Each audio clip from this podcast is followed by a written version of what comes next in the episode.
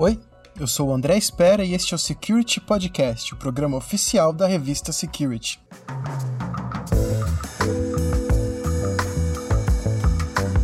Já reparou como cada vez mais a gente está dependente dos dados digitais? Pois é, desde HDs externos para armazenar fotos e vídeos de viagem, até informações sigilosas em grandes empresas. Já faz tempo que a gente deixou de lado as anotações em cadernos e pastas guardadas em gavetas ou até em cofres. Agora, a gente depende da tecnologia também para gravar, armazenar e proteger as informações. No mundo da segurança digital, essa é uma das principais preocupações. E a gente não está falando só de ataques de hackers, vírus e roubos de dados. Muitas vezes, acidentes, flutuação no fornecimento de energia elétrica e danos físicos podem trazer dor de cabeça para quem precisa utilizar e proteger informações em discos rígidos, servidores e outras tecnologias e não tem motivo para a gente pensar que esse mercado vai diminuir. Para ter uma ideia, a expectativa é que o crescimento seja de 9% ao ano no mundo todo e deve valer 20 bilhões de dólares até 2028, de acordo com a consultoria Reports and Data. Não é pouca coisa. A indústria de games, por exemplo, que é uma das mais aquecidas no mundo digital, tem uma previsão de crescimento de 13% até 2028. Para comentar o que é o trabalho de recuperação de dados e como funciona esse mercado, nosso convidado de hoje é o Romildo Ruivo, CEO da CBL, companhia especialista na recuperação e destruição de dados. O que é a recuperação de dados hoje e como era quando você começou esse trabalho? Então, André, a tecnologia praticamente não mudou muito, tá? É, no passado, quando eu comecei lá na recuperação de dados, a gente tinha aqueles HDs de 40 gigabytes, né? Uhum. Os HDs pequenos, HD de 8, 8 gigabytes. É, e era uma dificuldade para a gente recuperar o dado. É, mas a mídia magnética, você vê, você abre um disco, a mídia magnética aparentemente continua a mesma. Né? Claro que ela, ela é, surgiu aí novas tecnologias que eles conseguiram é, armazenar muito mais dado num disco do mesmo tamanho. Né? Colocaram, conseguiram empilhar mais discos magnéticos uhum. dentro de um, de um HD com o mesmo tamanho. Então, essa, tecnologia avançou bastante. Hoje a gente tem HDs de 15 terabytes, 18, 20 terabytes. Né? E, e, quando surgiu o estado sólido, mudou muito para vocês? Mudou tudo ou é só uma progressão natural? Vocês tiveram que, que aprender tudo de novo? Como é que é isso? É, o, o, estado sólido, o SSD, tem algumas tecnologias diferentes. Né? É, uma, é, um, é, uma, é, um, é uma mídia eletrônica, né? Então, ela tem seus segredos, ela tem é, criptografia, tem diversos é, segredinhos que a gente foi aprendendo ao longo do tempo. E surgiram novas, novas ferramentas, obviamente, para se corrigir alguns problemas e acessar os dados de SSD. Ainda continua problemático, né? nem todos os SSDs são recuperáveis. Tem alguns que não, foi, não foram desenvolvidas ainda tecnologias para acessar a parte problemática, né, a, parte defeituosa, a gente não, não existe solução para corrigir o problema ainda. Mas, é, na maioria dos casos, a gente acaba conseguindo é, é, corrigir o problema e recuperar os dados. Vocês têm uma taxa de sucesso de recuperação de dados bem alta, né? Vocês conseguem resolver em 90% dos casos? Como é que é isso? É, é difícil você falar assim, né, em 90% dos casos. A gente tem uma taxa bem alta, sim. Mas, por exemplo, se chegar 10 discos hoje para mim com é, superfície magnética totalmente riscada, totalmente danificada, os 10 serão é, dados é, praticamente como sem recuperação, entendeu? Apesar que a CBL tem tecnologia, inclusive, para fazer serviço em mídias riscadas. Mas é, é, tem, tem, casos que não existe recuperação. A gente uhum. é, não tem sucesso em tudo, entendeu? é um serviço muito ingrato, porque a CBL tem na política dela que não cobra pelo serviço, senão a gente não conseguir fazer a recuperação do dado.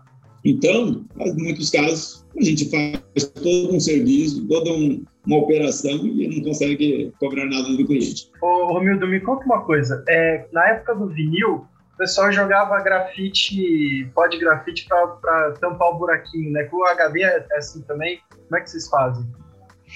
É, são tecnologias diferentes, né, André? Cada tecnologia tem seus macetes, mas na, na, na, mídia magnética não, não existe isso, não pode jogar nada em cima da mídia magnética. Uhum. Você pode passar o dedo, às vezes a gente pega discos aqui que foram abertos pelo, pelo usuário, pelo cliente, na tentativa de, sei lá, ah, na, na internet, uhum. encontrei na internet lá que é, colocar o disco na geladeira, aquecer o disco, sei lá, fazer alguma coisa no disco, volta a funcionar é muito, muito problemático isso. Tá? Nessas mídias modernas agora, nesses discos modernos, não existe isso. Qualquer é, deslize de qualquer coisa que você faça errado, você perde a possibilidade de, de recuperação de dados. Então, é uma mídia que ela tem que estar extremamente limpa para se conseguir ler o, o disco novamente, entendeu? É, inclusive, vocês usam salas limpas né, para trabalhar. E eu não fazia ideia de que precisava de tanto cuidado para mexer num, num, num, aparelho, num HD e tal. Assim, pensando que vocês usam, faz todo sentido, porque é muito delicado. Né? Eu imagino que seja alguma coisa que também até o fabricante não, não, não cria um disco rígido, seja ele de qual tecnologia for, pensando que alguém vai abrir e mexer ali, né? Então, eu queria que você falasse um pouco dessa, desse cuidado de estrutura para colocar até uma sala limpa para mexer com um HD e os dados das pessoas. É, a sala limpa é um ambiente onde você é, mantém as partículas do ar limpo, né? Ela não pode ter partículas de sujeira quando você abre um disco, ele é magnético. Então, imagina se você abre um disco magnético num ambiente é, desse aqui. Ah, no momento que você abre, ele está magnetizado, então ele vai sugar a poeira do, ambiente. E aí essas partículas é, já vai prejudicar a leitura do disco, ela vai sujar a cabeça de leitura, porque a cabeça de leitura é minúscula, né? um fio de cabelo. Você, ela, ela roda, é, é, essa cabeça de leitura ela fica sobreposta ao disco, mas ela não encosta no disco. Né? Então, se você tem sujeiras ali, ela vai acabar encostando no disco, vai riscar no disco e pode acontecer um dano. E depois que vocês recuperam os dados, vocês jogam isso para uma nuvem própria de vocês. Não, não tem correio, então. A pessoa pode até mandar o material por correio, mas vocês entregam os dados numa rede segura para ele recuperar.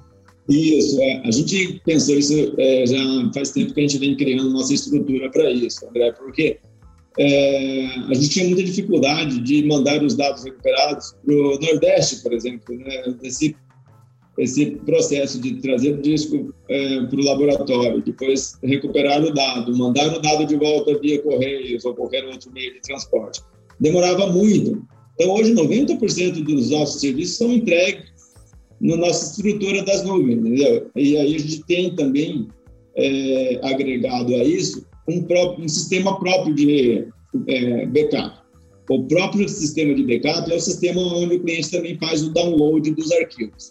Entendeu? Aí, uma vez ele optando por utilizar o, o, o nosso é, sistema das, de nuvem, né, o nosso CBL Cloud, ele pode é, fazer o download dos arquivos e depois utilizar como um sistema de backup diário. Né? Ele deixa, é, você faz a configuração escolhe um dia e um horário e a criptografia desejada e ele faz a, a, o backup dos dados. A gente não consegue ver os dados que estão lá porque estão criptografados.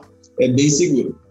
E como é que está o mercado para vocês, é, principalmente nesse momento que não só é, houve muita migração de home office, mas também muita gente é, não vai voltar 100%, né? Muitas empresas vão acabar adotando um esquema híbrido que vai depender cada vez mais de infraestrutura de tecnologia, né? Não vai ser uma, uma um escritório enorme cheio de CPU ligado, né?